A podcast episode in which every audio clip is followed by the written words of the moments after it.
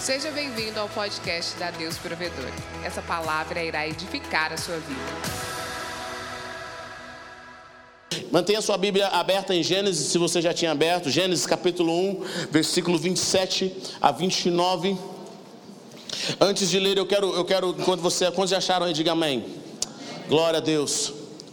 Uh, só te contar esses testemunhos, já sinta a presença de Deus movendo fortemente aqui. Deus está fazendo algo tremendo aqui nessa noite. Glória a Deus, aleluia. Vai glorificando aí, aleluia. Oh, repachacarabasi. Aleluia. Sentindo que nós hoje estamos mais pentecostal que nunca. Não, não é. Vou botar um reteté aqui, que não é um reteté, reteté que fala. É Né? Bom, primeira coisa que nós temos que entender é que ninguém começa a construir algo sem ter o fim em mente. Ninguém começa a construir algo sem ter o fim em mente. Nós não começamos a construir essa, esse templo simplesmente pensando, rapaz, sabe uma coisa? Vamos comprar um lote, vamos construindo, vamos ver o que, que Deus vai fazer. Ninguém faz isso. Nós sentamos, planejamos, conversamos com a arquiteta, e a arquiteta fez o desenho, fez o projeto, contamos o que queríamos, como deveria ser. Ainda nós não terminamos essa obra, mas vamos terminar em nome de Jesus, amém? E a arquiteta falou: nós vamos lançar as salas de aulas lá para o terceiro andar. Nós vamos ter um espaço para uma cápsula de elevador. Então nós começamos a falar para ela o que nós queríamos. Então essa igreja foi projetada para ter uma cápsula de elevador que levasse a gente para o terceiro andar. Estou esperando, vai chegar em nome de Jesus. Se você sentiu de fazer essa doação do elevador, eu quero te abençoar em nome de Jesus. Vou fazer uma oração para você. Nós, então nós temos esse projeto em terminar. Então nós sentamos com essa arquiteta e a arquiteta desenha ela faz o planejamento, ela conta como vai ser, ela tem a ideia, a estrutura, a fachada, como vai ser a obra. Então, antes de chamarmos os pedreiros, de chamarmos, de chamarmos as pessoas, de comprarmos o material, nós fazemos um cálculo, porque nós temos o fim em mente, sim ou não? Essa é a diferença de lugares planejados e lugares invadidos, onde o tio que é pedreiro vai construindo a casa aos poucos. Você já viu tanto que favela é bonito? Não, não, sou pedreiro, engenheiro aqui, vou fazer um negócio diferente. Ele começa algo sem conclusão, sem, sem ter um fim em mente. Quando você faz algo que não tem um fim em mente, você vai errar o alvo. Então ninguém começa algo sem ter o fim, sem ter o projeto, sem ter o propósito. Eu não começo um, um, um prédio para construir um prédio para é, supermercado e depois faço aquilo virar uma casa. Não vai funcionar, não é desse jeito que as coisas acontecem. Eu projeto uma casa e eu projeto um, um, prédio para negócio, são coisas diferentes. Eles têm habilidades diferentes, sim ou não? Por que é importante entendermos isso?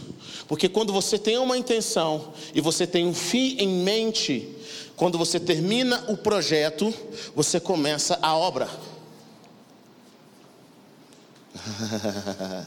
Eu termino o projeto na minha mente, no papel, faço uma maquete linda e eu começo a obra. Quantos aqui já compraram um prédio, um apartamento na, na planta? Você vai lá, o tio te mostra a maquete, ou não é? A tia te mostra lá a maquete, assim, hum, bacana, vai ser legal isso aqui. Hum. Você nem sabe como que é ainda, mas você compra porque você viu o fim, o final. Não é assim? Bom, por que, que isso é importante? Nós não entendemos o, o, a, a, Bíblia porque nós não entendemos o que Deus tinha em mente quando Ele criou a terra e quando Ele criou o homem. a sua Bíblia não começa em Mateus, amigo. A sua Bíblia começa em Gênesis. E não entender Gênesis, Deus, você vai entender Jesus fora de um contexto. E ler Jesus fora de um contexto é um problema.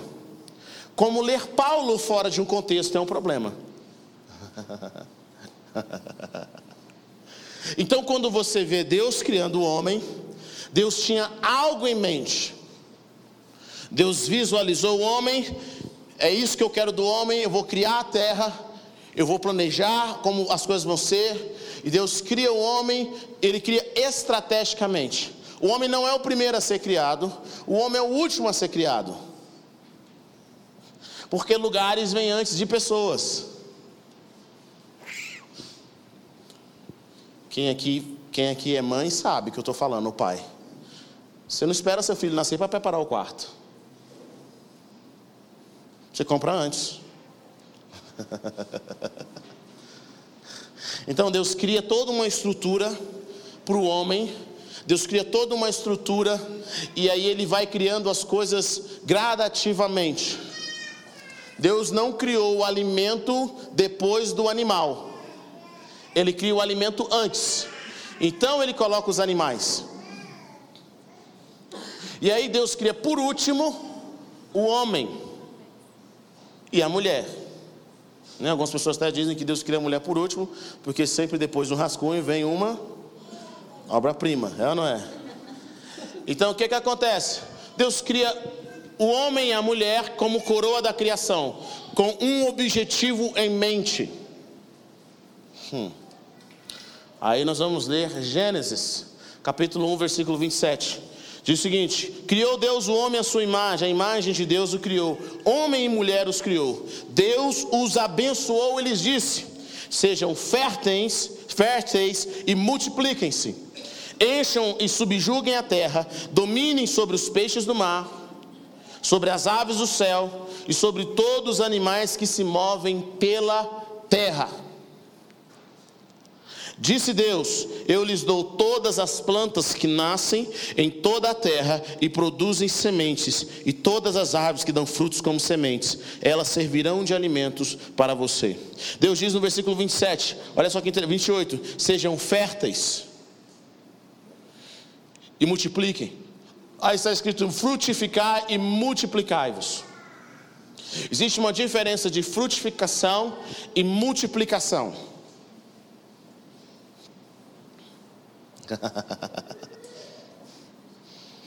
o burro é uma frutificação. Ele é o resultado de um jumento com uma égua. Houve uma frutificação, mas não uma multiplicação. Porque o burro é estéreo. Hum. Sim, senhor, não, senhor, certo? Frutificar, tem árvores que dão frutos, elas só não multiplicam. Eu posso dar um fruto e o fruto ser podre. Mas a multiplicação é a cópia, é o DNA passado. Vamos levar isso para o Novo Testamento. Preguem o Evangelho, façam discípulos. O que, que a palavra discípulo significa? Talmundi. Talmundi é o que? Igual, como seu mestre, cópia. Jesus está dizendo para os discípulos: vão pelo mundo e façam cópias de mim. Ele não quer convertidos, ele quer cópias dele. A multiplicação é: Deus fala para Adão assim, para Adão e Eva: frutifiquem e multipliquem você mesmo neles. Está comigo ou não? Frutifiquem e multipliquem-se você mesmo neles. Então, o objetivo de Deus é fazer com que o DNA de Cristo seja, seja passado de geração a geração, de geração a geração. As atitudes de Cristo, o pensamento de Cristo. Nós, agora, como esse novo ser, somos chamados para ser a representatividade de Jesus. Então, vir à igreja não é suficiente. Porque Deus não quer convertidos, Ele quer a si mesmo em outros. E assim como Jesus influencia a sua área, nós somos influenciou a terra, nós somos chamados para influenciar a terra. Uh. Bom, Deus cria o homem e fala para ele: sejam férteis e multipliquem-se, encham e subjuguem a terra.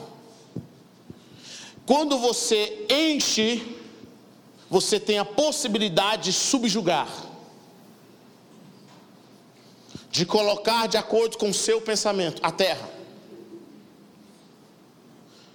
E Deus diz para ele o seguinte: domine sobre os peixes, tenham domínio. sobre os peixes do mar, sobre as aves do céu e sobre todo animal que se move sobre a terra. Sabe o que Deus está dando para o homem aqui? Governo. Deus está dando para o homem reinado. Deus não criou simplesmente é, é, é pessoas para cuidarem do jardim dele. Deus criou reis e rainhas sobre a terra. Ele não criou o homem para ser simplesmente mais um ser. Não, Deus criou o homem com a capacidade de influenciar a sua, a, ao seu redor. Deus criou cada ser humano como rei e rainha para realizar algo sobre a terra. Esse é o propósito original de Deus. Eita. Mas nós não nos vemos como reis e rainhas porque a nossa mentalidade foi deturpada. E a forma como nós nos relacionamos com Cristo é uma forma de inferioridade no qual Cristo não nos, chamamos pra, não nos chamou para viver.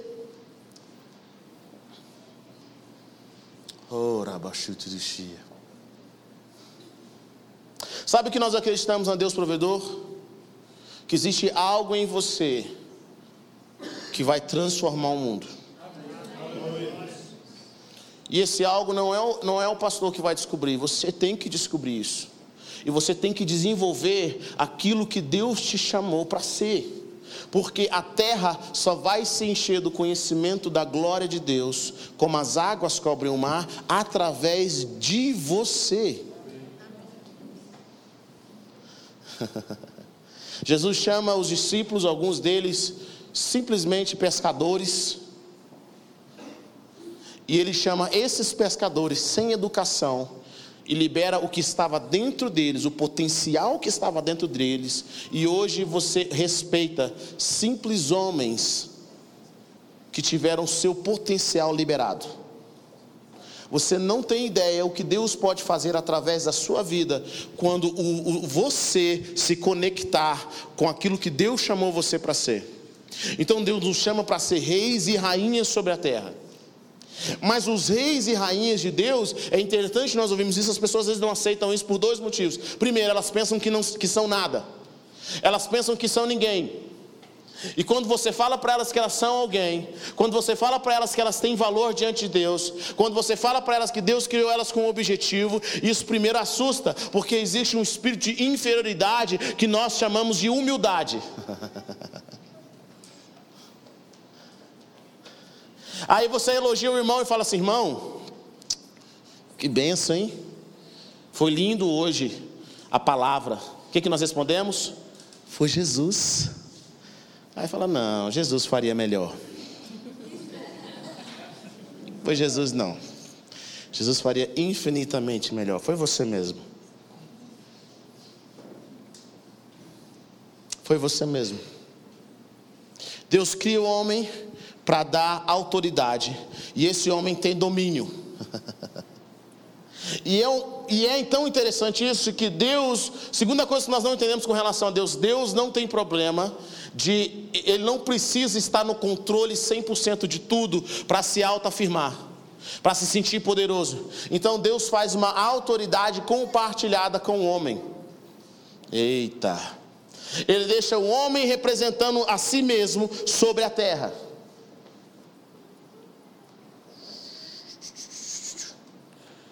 Deus chama os animais e fala: Adão, dá nome.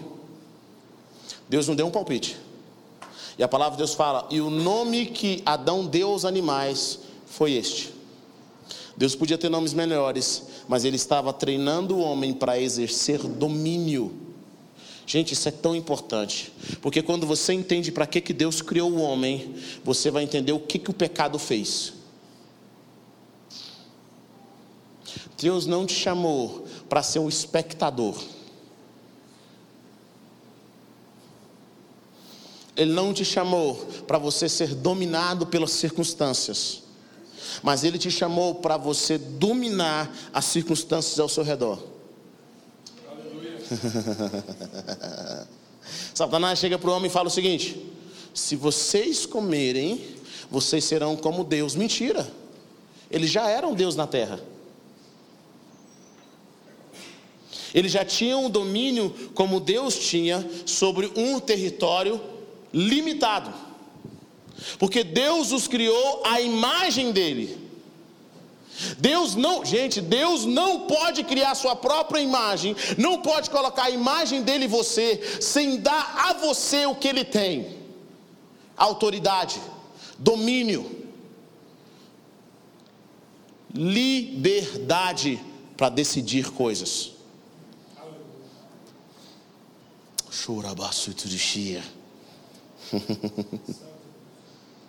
Quando você entende para que Deus, porque Deus criou o homem, você vai entender o seu propósito na terra.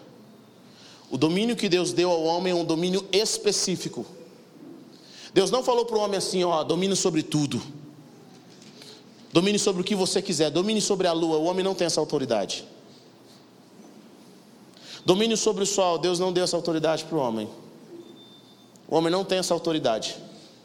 Você quer saber outra coisa que Deus não deu domínio sobre o homem, para o homem ter, para o homem ter domínio? Deus não deu, Deus não deu autoridade para o homem dominar sobre outro homem. Eita. Ou seja, o seu pastor não tem autoridade de dominar sobre a sua vida. O seu chefe não tem autoridade de dominar sobre a sua vida. O seu pai e a sua mãe não têm autoridade de dominar sobre a sua vida. Deus nunca deu domínio de homem sobre outro homem.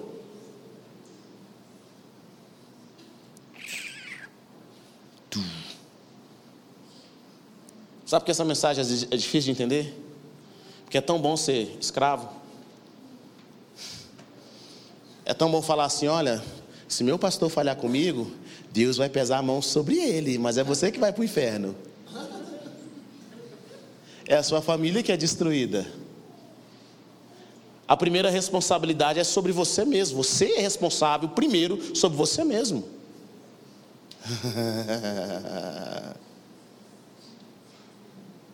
Ai, se você tocar em mim, você vai ver, eu vou ficar prejudicado? Vou, mas você, Deus, vai pesar na sua vida mesmo. Você vai deixar ser prejudicado? Tenha domínio sobre a sua vida, tenha governo sobre a sua casa.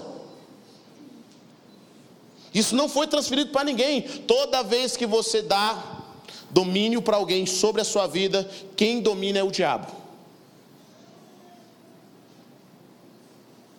É onde nós entramos com o espírito de manipulação. ah, Jesus. Você entrega autoridade, o seu futuro a alguém que não está autorizado, porque Deus não autorizou o homem para dominar sobre o homem.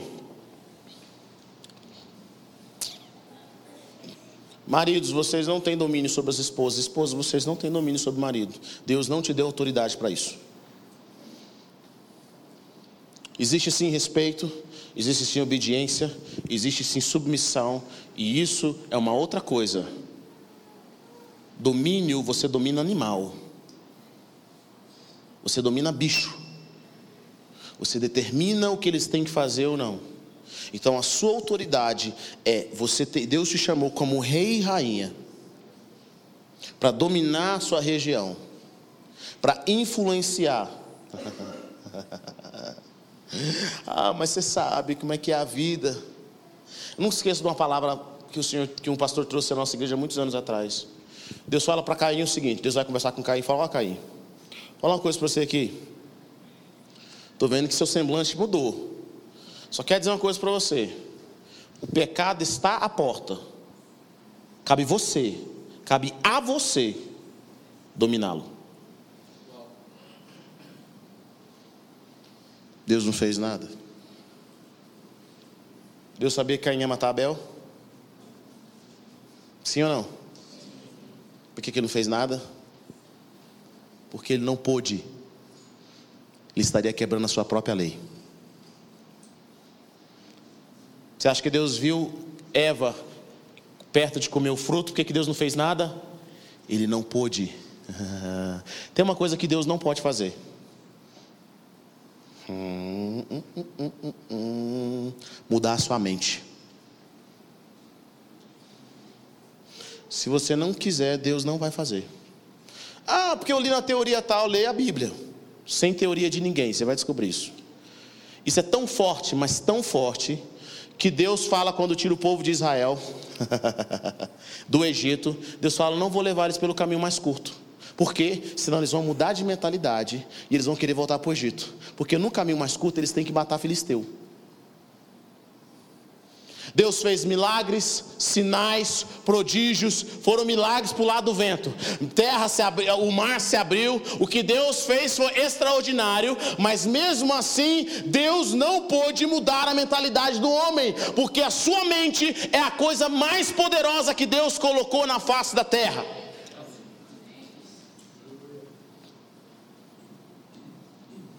Quem acha que milagres muda a mente está enganado. Jesus paga um sacrifício, ele faz milagres, mas se não partir de dentro de você o desejo de mudança, se você não decidir caminhar com Deus, nada que eu disser vai mudar a sua mente, porque Deus criou isso e Ele respeita. e se Deus desrespeitar isso, todo o universo entra em colapso.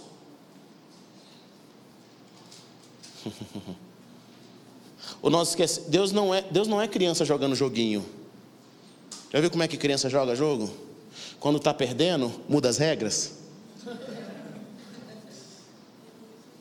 Hã? Não, mas agora vou mudar a regra aqui. É ou não é? Ou certas esposas, é ou não é? Não, mas aí você, não, não, meu bem, que isso? Deus não é desse jeito. Por isso que ele não fala muito, porque quando ele fala, a palavra dele tem que se cumprir. ah, gente, é tão fácil que o pau capita, é ou não é? Agora trazer a responsabilidade para mim é canseira. Reis e rainhas, Deus te chama para governar sobre as circunstâncias. Então Deus cria o homem com esse objetivo. O que eu estou fazendo aqui com você é desconstruir conceitos para construir o conceito do reino de Deus. Nós precisamos desconstruir. Primeira coisa, Deus não pode trabalhar na sua vida se você se acha um nada. Porque nada que Deus cria é nada. Tudo que Deus cria é algo extremamente valoroso.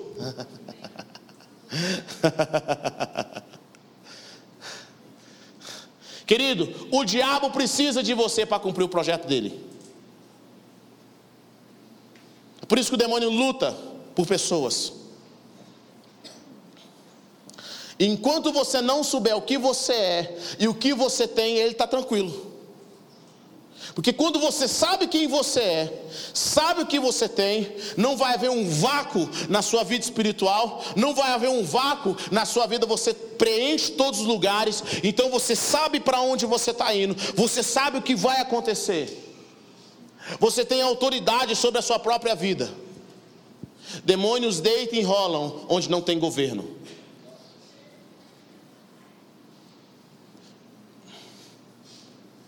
Onde não tem governo, espíritos malignos deitam e enrolam.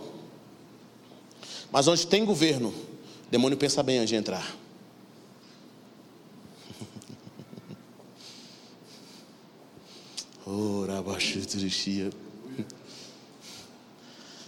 Você tem que saber primeiro quem você é. Primeira coisa que você tem que saber na vida: quem é Deus? Ele existe? Ele é bom? Por que, que é bom saber o caráter de Deus? Porque o diabo nunca vai atacar o poder de Deus. Se o diabo quer destruir seu relacionamento com Deus, ele vai atacar a bondade de Deus, o caráter de Deus. Deus o diabo pergunta para Eva: o que, que ele disse mesmo? Olha, ele falou que é para a gente não comer, que senão a gente vai morrer. O diabo, rapaz, conheço o Deus das antigas. Continua mentindo. Mentiroso. Sabe que o dia em que você comer, os seus olhos serão abertos e você será como ele. Ó, oh. quantas vezes você vai fechar um negócio, aparece uma terceira pessoa e fala: Rapaz, o cara está te enganando ali. Você já fica com o pé atrás. Ele sempre ataca o caráter. Deus é bom o tempo todo ou só de vez em quando? Deus é por você ou ele é contra você? Deus está te punindo ou Deus quer te levar para o destino que Ele preparou para você? São perguntas que você tem que saber. Deus quer te curar ou Ele está usando essa enfermidade para te punir?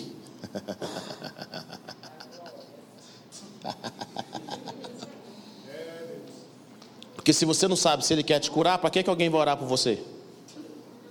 Deus quer te prosperar ou só quer prosperar você no céu?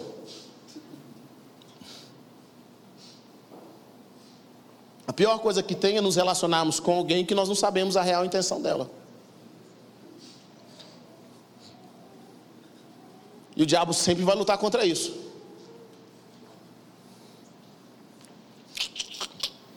É por isso que a revelação de Jesus, que Jesus traz de Deus é tão chocante, é tão chocante que eles tinham que matar Jesus. Deus é um bom pai.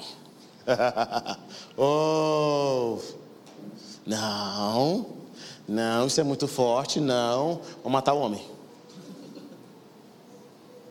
Eles não mataram Jesus por causa dos milagres só. O problema é que os milagres afirmavam o que Jesus estava dizendo.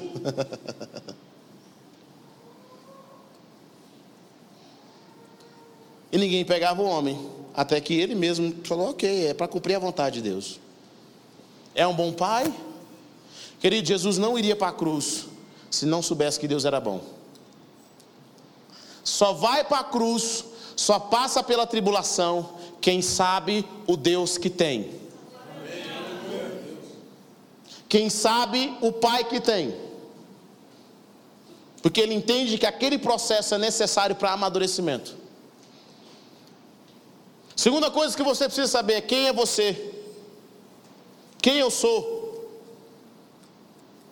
São perguntas que nós não respondemos mais. O que é importante você saber quem você é e o que Deus colocou dentro de você? Porque Deus não te chamou para ser ninguém mais a não ser você mesmo. E não existe ninguém igual a você no mundo. E eu não estou falando isso para te encorajar, mensagem motivacional. Não, não, não, não, não. Eu estou falando o seguinte: que existe algo em você que ninguém pode descobrir por você. E isso te torna responsável, porque o que existe em você, quando liberado, vai transformar milhares de pessoas. Tudo que Deus coloca dentro de nós beneficia a humanidade. Tudo que Deus coloca dentro de nós beneficia as pessoas que estão ao nosso redor. Então, quando você sabe quem você é, você tem um norte. É por isso que Deus entrega, as, Deus entrega palavras proféticas para você seguir uma trilha, uma jornada. Deus fala: Eu quero você ali, porque eu te criei para isso. Existe algo dentro de você. E é engraçado que quando Deus nos promete algo, geralmente a gente está completamente fora daquilo. Deus promete algo que é sempre maior do que a nossa capacidade. Deus promete algo que é sempre fora do nosso alcance. E ele fala: Eu quero você ali. Agora você decide se você acredita no que eu prometi que você vai ser. Ou se você vai acreditar nas suas próprias fraquezas e nas suas próprias limitações. E Deus nos mostra isso de diversas formas. Por isso que Jesus nasce numa manjedoura. Para provar que não interessa onde você nasceu ou que tipo de família você veio, nada pode impedir o seu destino, se você confiar no Senhor. Porque você podia falar, ah, é, mas eu nasci num lugar pobre, não. Nasci aqui no Macambira, no setor Pedro do Vico. Na Baixada ali, perto da 1049. Será que Deus vai fazer alguma coisa? Eu não tive estudo. Hã? Eu não tive nada. Meu pai é um alcoólatra. Minha mãe era não sei o quê. Será que Deus vai fazer alguma coisa comigo? Meu irmão, nada pode impedir o seu projeto. A pergunta é: você vai acreditar no que Deus está mostrando ou você vai acreditar na sua realidade? O que você acha ser a sua realidade? Primeira coisa, você tem que saber quem você é. Por que, que você está aqui? De onde eu vim? Para onde eu estou indo? O que Deus colocou na minha vida para cumprir o propósito dele, querido? Deus colocou algo na sua vida para cumprir o propósito dele. Deus dá ordem para o homem, Deus fala: crescer e multiplicar, dominem sobre tudo, sobre os peixes do mar, sobre as aves do céu, sobre os animais que rastejam. Deus fala o seguinte, versículo 29: E dou a vocês todas as vegetações para vocês comerem, porque saco vazio não consegue dominar nada. Barriga vazia, você não consegue pensar bem, ou não é? Você pensa em desistir, pensa que a vida está difícil demais. Quantos aqui ficam muito nervosos quando está com fome? Então os irmãos irreconhecível. Você acha, você pensa que está possesso.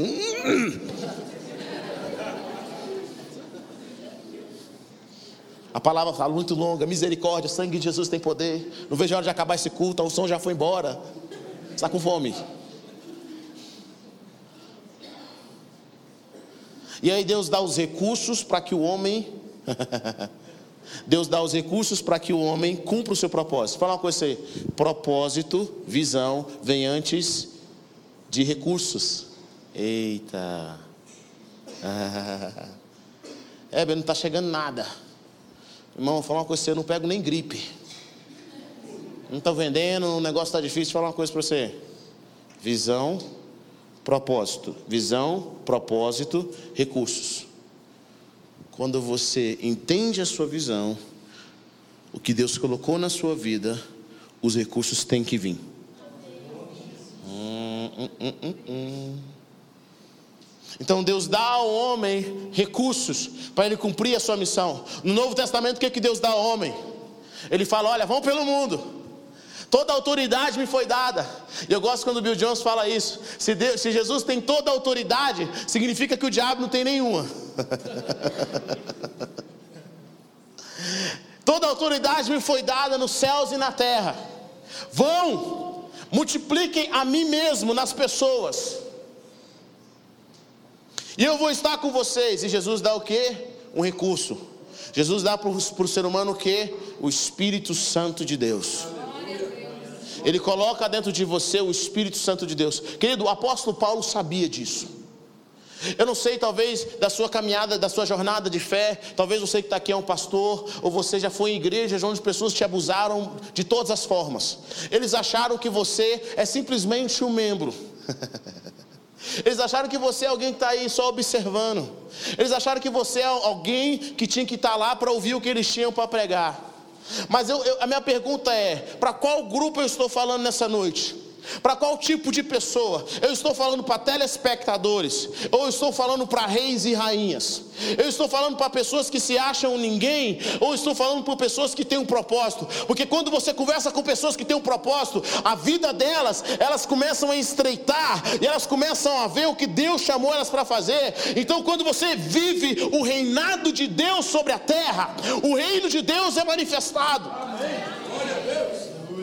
Agora, se você acha que você é o ninguém, oh, eu não sou tão espiritual quanto o pastor Eber. Eu queria orar como fulano. Não, você tem que orar como você mesmo. Deus te fez único.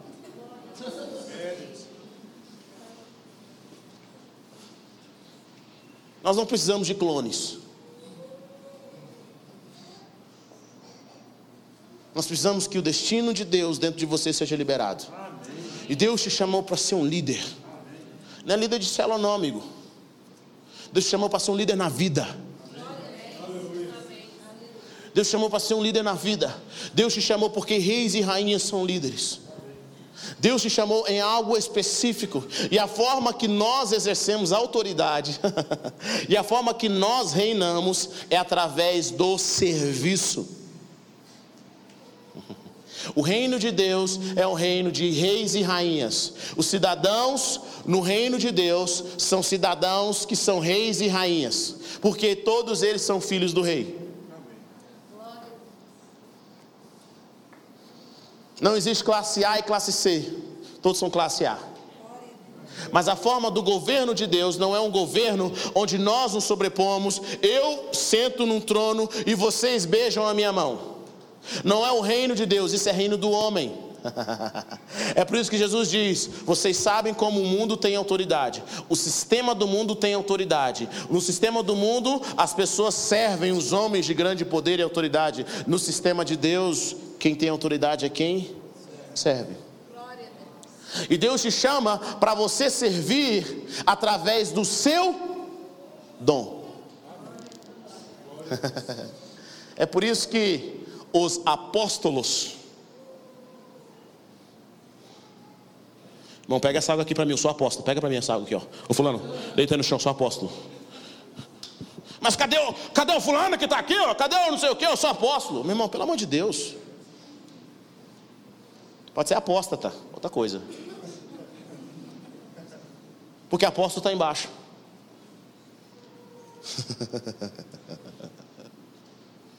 Apóstolo, pastor, profeta, mestre, evangelista, todos eles têm data de validade. A Bíblia fala em Efésios 4:11 que eles vão existir até até que a igreja esteja madura.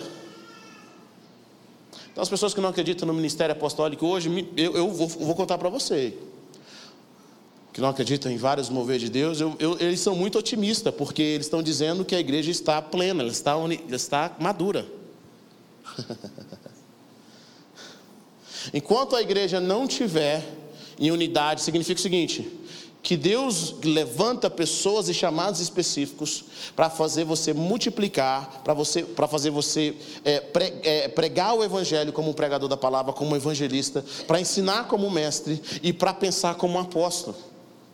E o apóstolo Paulo sabia disso e ele treina as pessoas. Apóstolo Paulo sabia que ele não estava lidando com um número de pessoas para encher a sua igreja. Apóstolo Paulo sabia que ele estava edificando aqueles que são reis e rainhas. É por isso que ele diz no livro de Efésios, capítulo 3, ele fala o seguinte: Versículo 8 ele diz: Embora eu seja o menor dos menores de todos os santos, foi-me concedida essa graça de anunciar aos gentios as insondáveis riquezas de Cristo. O que, que são as insondáveis riquezas de Cristo? As insondáveis riquezas de Cristo é aquilo que não tem como dar preço. Você sabia que o Google hoje não tem como dar preço para o Google? Quanto que o Google vale? Ninguém sabe, nem eles mesmos. Porque é imensurável. Eles fizeram tanto dinheiro, não tem como comprar o Google. Imagine as riquezas de Cristo. Apóstolo Paulo fala: Estou anunciando as imensuráveis riquezas de Cristo. Querido, a religião é tão, é tão baixa, o espírito religioso é tão baixo, que nós pensamos que a igreja é o reino de Deus. E pensar que a igreja é o reino de Deus é a mesma coisa de dizer que essa cadeira é esse prédio.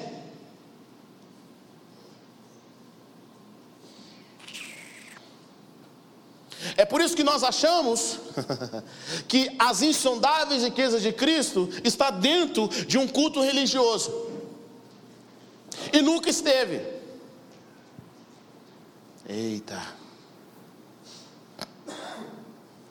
O reino de Deus se manifesta através da igreja, mas não é a igreja. Porque o reino de Deus não pode ser, não pode ser contido no nosso meio. Ele é maior, ele é insondável. Ele é insondável. Não tem como dar preço. É a riqueza de Cristo, as riquezas de Cristo. As insondáveis riquezas de Cristo. Quando nós entendemos a insondáveis riqueza de Cristo, você vai investir. Se alguém aparecesse para você hoje falar o seguinte: olha, eu vou, estou aqui com um preço baratíssimo, vou te dar aqui 50% das ações do Google.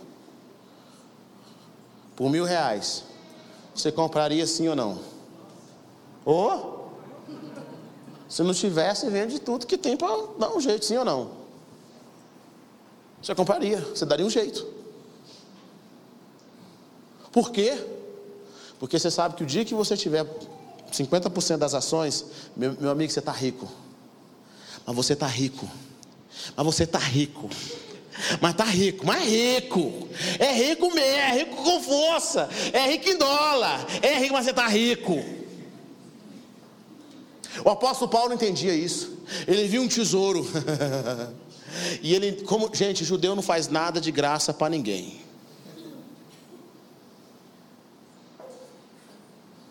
Judeu não faz nada de graça. Por causa de uma moeda, judeu, ele fica lá lutando até pegar aquela moeda. Porque judeu aprendeu o princípio do propósito. E olha que interessante. O apóstolo Paulo fala o seguinte: Eu fui chamado para anunciar aos gentios as insondáveis riquezas de Cristo e esclarecer a todos a administração desse ministério que durante as épocas passadas foi mantido em oculto em Deus que criou todas as coisas. Olha que diz: a intenção dessa graça era que agora, preste atenção, mediante a, a igreja, a multiforme sabedoria de Deus, tornasse conhecida dos poderes e autoridades das regiões celestiais. Olha que interessante. Jesus vem e através de Jesus a glória de Deus é manifestada. Sim ou não? Mas Jesus vai embora e fala assim: agora está no mundo. Não, ele fala agora está através da igreja. E ele fala que a intenção de Deus é que através da igreja, a multiforme sabedoria de Deus, e quando eu falo igreja, meu irmão, não falo de templo. Quando eu falo de igreja, eu não falo de templo. Através da igreja, a multiforme sabedoria de Deus se tornasse conhecida. O apóstolo Paulo sabia duas coisas: que pessoas eram investimento eterno. Bom, se eu tenho um propósito, se eu tenho um objetivo, quando eu entendo que as coisas eternas são bem mais valiosas que as coisas passageiras, eu passo a investir no eterno. Eita. Amigo, para que, que eu vou investir em madeira se eu posso investir em diamante? Apóstolo Paulo entendeu o seguinte: rapaz, glória, honra e imortalidade? Hum. Sentar no trono com Cristo? Hum.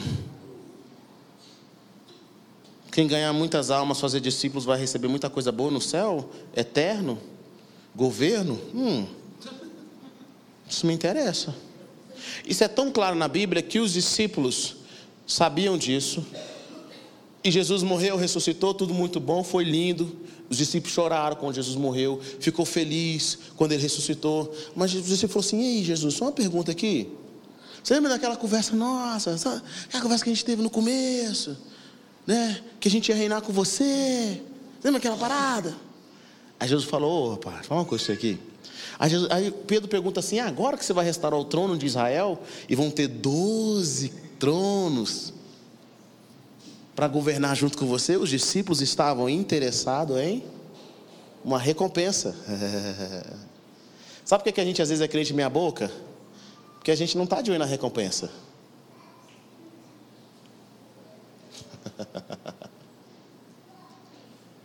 dia que você ficar de olho na recompensa e ver o tesouro, você não vai agir de qualquer forma, não. Vamos sentar junto com você. Cadê os doze tronos? Jesus fala o seguinte: olha, fica de boa aí. Vou honrar vocês. Meu reino, estamos juntos. Mas eu não vou dar para vocês agora, agora, agora não. Não chegou a hora, a gente está dominando ainda. Isso aqui foi só uma etapa. Mas eu vou deixar uma coisa para vocês. E vocês receberão do alto o Espírito Santo. Ele vai batizar vocês. Vocês não receberam trono agora, mas vão receber autoridade para testemunhar. O apóstolo Paulo sabia que não tem como mudar a terra sem pessoas. Não tem como Goiânia ser mudada sem que você e eu nos levantemos em unidade por um propósito que Deus chamou a gente para ser. As respostas para o problema do Brasil está sentado na minha frente.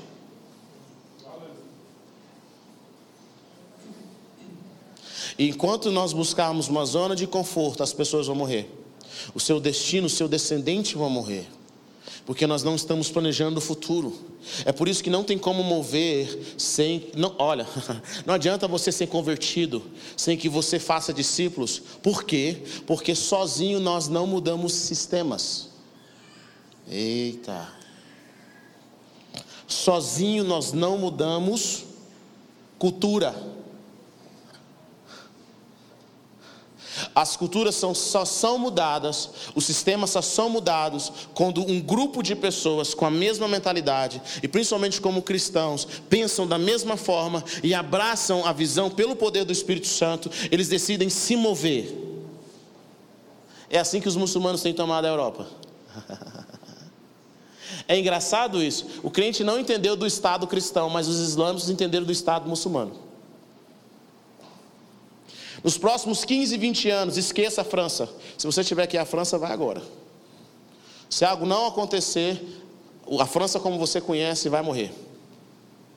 Porque o francês tem um filho a cada duas pessoas, os muçulmanos têm oito. Em ordem de mudar uma cultura ou de manter uma cultura, você precisa ter dois filhos e meio por população, no crescimento populacional. Eles têm oito. Então já começou na Europa a criar o partido que representa os muçulmanos. em 15, 20 anos, esqueça a Europa do jeito que você conhece. Por quê? Porque eles entenderam há 70 anos atrás que a forma de tomar o mundo não é só matando os infiéis, é multiplicando. Crescei e multiplicai e subjuguem a terra. Aí você acha que evangelismo é só uma coisa boa a ser feita. Não, não, não, não. Você só conhece o evangelho hoje porque os discípulos fizeram discípulos e esses discípulos fizeram mais discípulos e um grupo de pessoas mudaram o sistema. Eles fizeram Roma cair. O seu relacionamento com a pessoa perto de você, o nosso propósito determina aonde nós vamos chegar para quebrar sistemas. É por isso que se você está esperando um Isaías da vida, um Elias da vida, meu irmão, cresça. A época de Elias acabou. Acabou o homem de Deus. Aqui está o homem de Deus que faz né, um milagre. Acabou essa época. Desde Jesus, meu irmão, são discípulos, são doze. É um grupo. Jesus vem e batiza 120. Ele aparece para 500 pessoas. E ele começa a gerar um movimento. É movimento transforma, irmão. A corrupção no Brasil não acaba enquanto não se levantar o movimento. É por isso que é algo bem interessante. A Lava Jato é um movimento. Ela não é algo de um juiz aqui, um juiz ali, não, ela é um movimento. E para nós mudarmos algo, nós temos que criar um movimento. Pra, se, se, você quer mudar sistemas, se você quer transformar culturas, nós precisamos ter um movimento. E esse movimento abraça os mesmos valores. Existe um movimento hoje no mundo que luta contra a cultura judaico-cristã. E todos os ataques são para mudar a cultura judaico-cristã. É um movimento, é um movimento global. Por quê? Porque se nós tiramos os conceitos cristãos. Nós temos liberdade para fazer o que nós quisermos. Por isso que eles têm que atacar na sua sexualidade. E esse ataque não começa agora. Ele começa nos anos 50 com a revolução sexual. Nós não paramos para pensar o quanto que a indústria do sexo faz dinheiro. Nós não paramos para pensar quanto custa uma camisinha. Quem ganha dinheiro com a camisinha? O quanto que se ganha dinheiro com aborto? A indústria de aborto nos Estados Unidos é uma das maiores que faz mais dinheiro. Nós não paramos a pensar o quanto de dinheiro que ganham a indústria pornô, que é a indústria mais rentável do mundo. O seu sexo dá dinheiro para alguém. Alguém viu isso nos anos 50. Vamos fazer o seguinte: vamos fazer a mulher independente. Porque se nós tiramos a mulher de casa, nós desestruturamos a família. E aí a televisão começa a ser o meio de educar.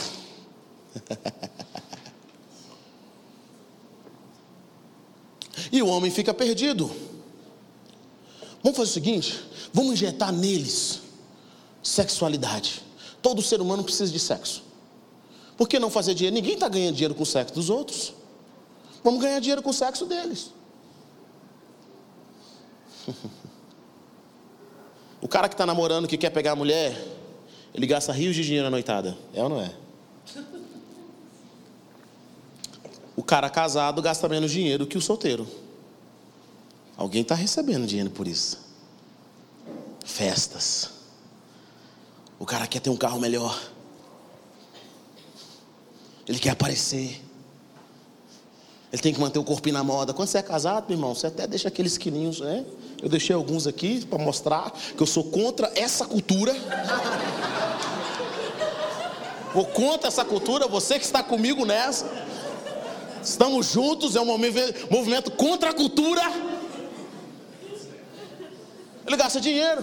Por que investir nos homossexuais? O homossexual tem necessidade de se sentir amado, ele tem que comprar coisas para se sentir aceito, ele tem que ir, ele tem que ir a lugares importantes, então ele gasta mais, ele trabalha mais, ele se torna algo que se possa manipular. Alguém está ganhando dinheiro com o que você acha que é liberdade. e se eles destroem a família, nós vamos ser o meio mais fácil de dar dinheiro para essas pessoas. Mas não, É o seu pastor que está roubando o seu dízimo.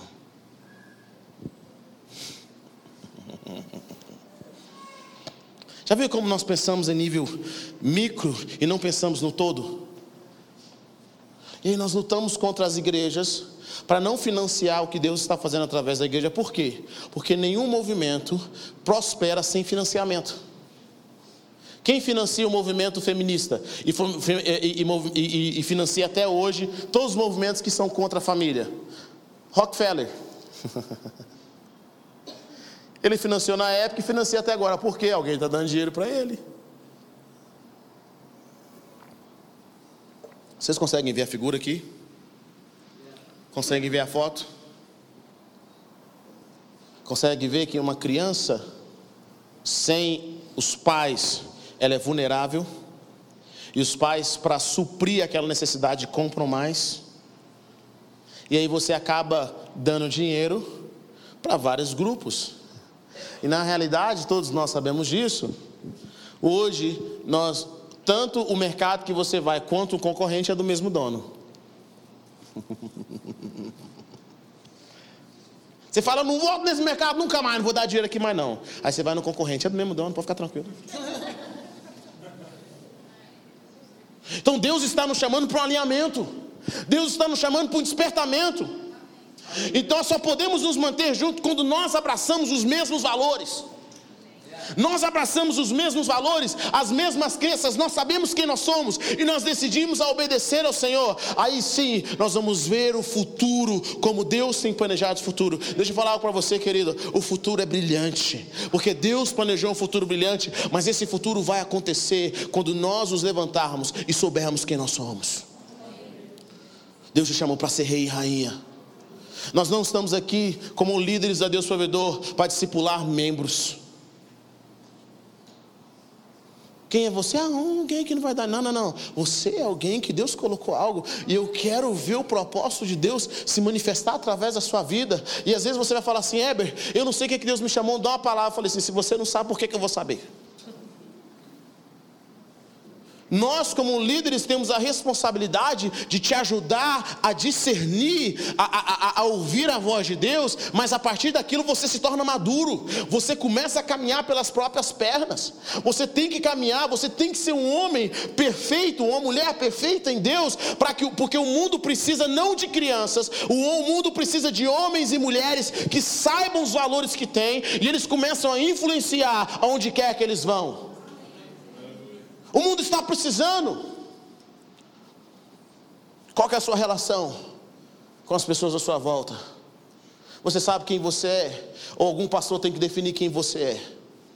Seu pai tem que definir quem você é. A sua mãe tem que definir quem você é. Olha, eu me afeto abalada porque na igreja onde eu fui me trataram muito mal. falei, que vergonha. Não foi pastor que comprou a sua vida na cruz do Calvário, não? Se você sabe quem você é, sua, o seu comportamento é diferente. Meu irmão, rainha não se comporta como prostituta. Rei não se comporta como cafetão. Ele tem um padrão, ele tem valores. E não interessa o que você faça com ele. ele mantém a posição e a postura. Deus não falou para Adão e Eva, quando eles pecaram: Adão, você acabou com a minha vida. Destruiu tudo que tinha de bom em mim. Hashtag Deus chateado. Indiretas.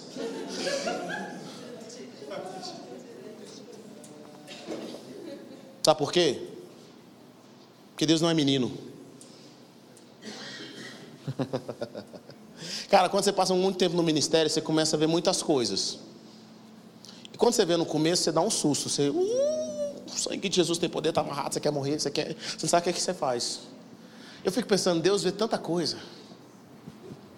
Desde que o mundo é mundo. Eu nunca vi Deus desesperado.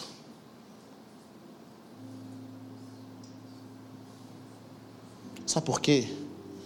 Porque Ele tem o mundo todo nas suas mãos. Se não dá de um jeito, vai dar de outro. Você acha que Deus está desesperado com o seu pecado? Ele está falando: vem conversar comigo, eu vou te dar uns, vou te dar umas direções que a sua vida vai mudar completamente.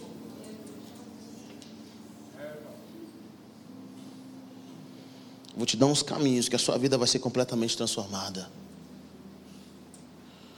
Mas reis e rainhas não são formados da noite para o dia. Eles são educados. Eles são treinados.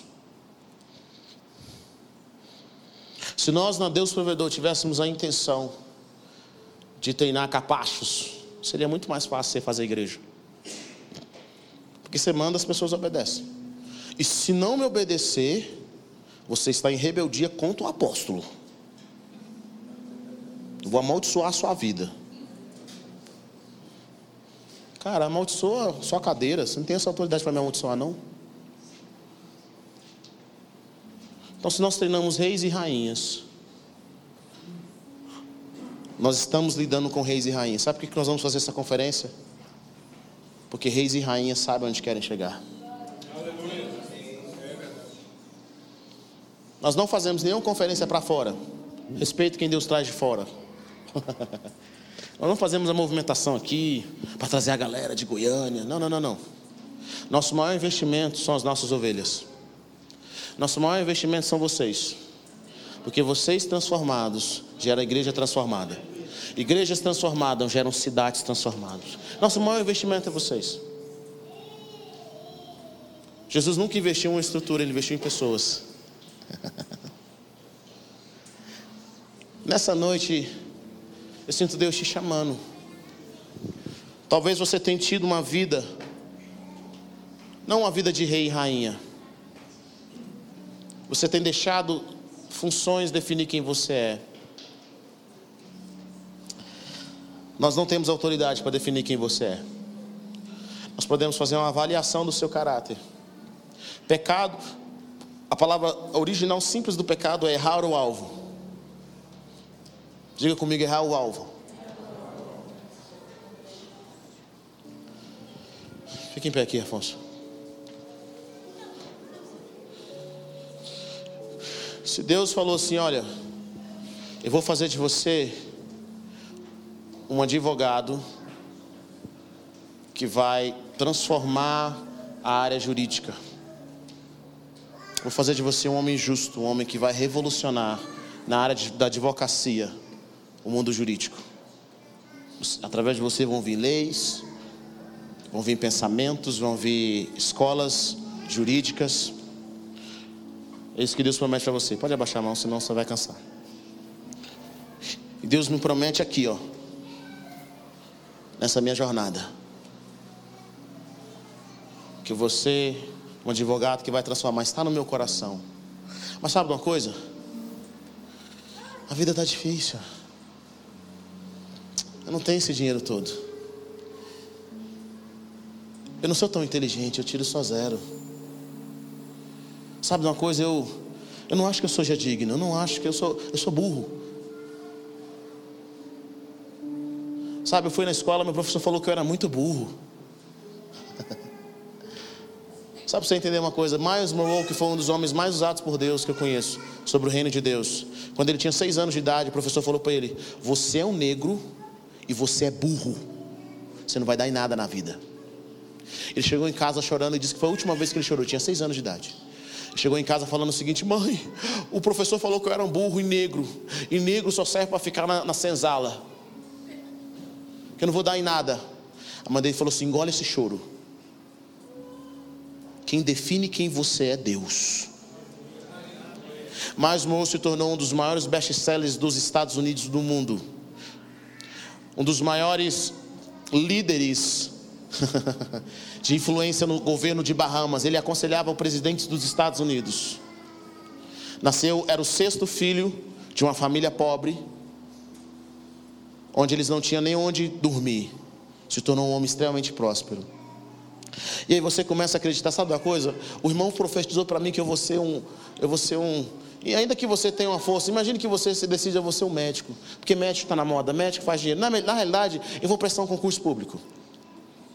para garantir a minha estabilidade. E você começa a se afastar. Você começa a ir para onde Deus não te chamou. Sabe o que você fez? Ainda que você esteja bem, ainda que seu dízimo seja bom, você errou o alvo.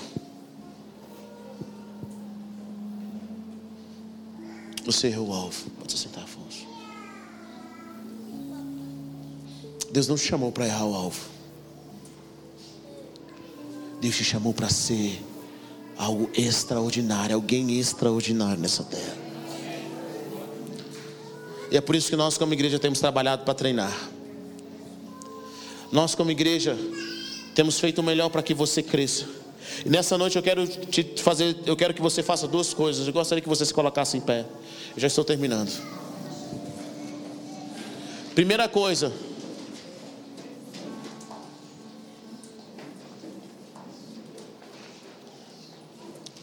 é pecado, é errar o alvo quando você pensa algo acima de você mesmo que Deus não te chamou. O erro de Satanás foi pensar que ele era acima de Deus, enquanto ele não estava na posição dele. Mas é igualmente pecado quando você sente e se vê abaixo do que Deus chamou você para ser. Deus falou, irmão, vou te prosperar, você vai ser um grande empresário. Ah, logo eu. Não consigo administrar minha casa. Irmão, Deus falou que vai usar você. Deus fala para Moisés: Olha, Moisés, eu vou te levar. Eu vou te levar para libertar o povo. Deus fala: Ah, rapaz, você, você só esqueceu de um detalhe. Deus, eu sou gago. Como é que você dá creche para um gago? Deus, vou, vou libertar vou vocês. Deus fala: Moisés, eu não fiz a língua. Deus mostrou sinais e maravilhas e Moisés ainda falou: Não, manda outra pessoa. Sabe o que Deus fez? Ficou nervoso. Porque Deus fica irado quando nós nos vemos abaixo daquilo que Ele nos chamou para ser. Ele falou: Eu te criei, rapaz. Para com bobeira. Para de julgar o seu futuro pelo seu passado. Primeira coisa que você vai fazer nessa noite é se arrepender. E arrependimento não é só quando a gente arrepende do, arrepende do pecado sexual, não, não, não, não. Arrependimento é arrepender quando você não vê você e a sua casa como Deus está vendo.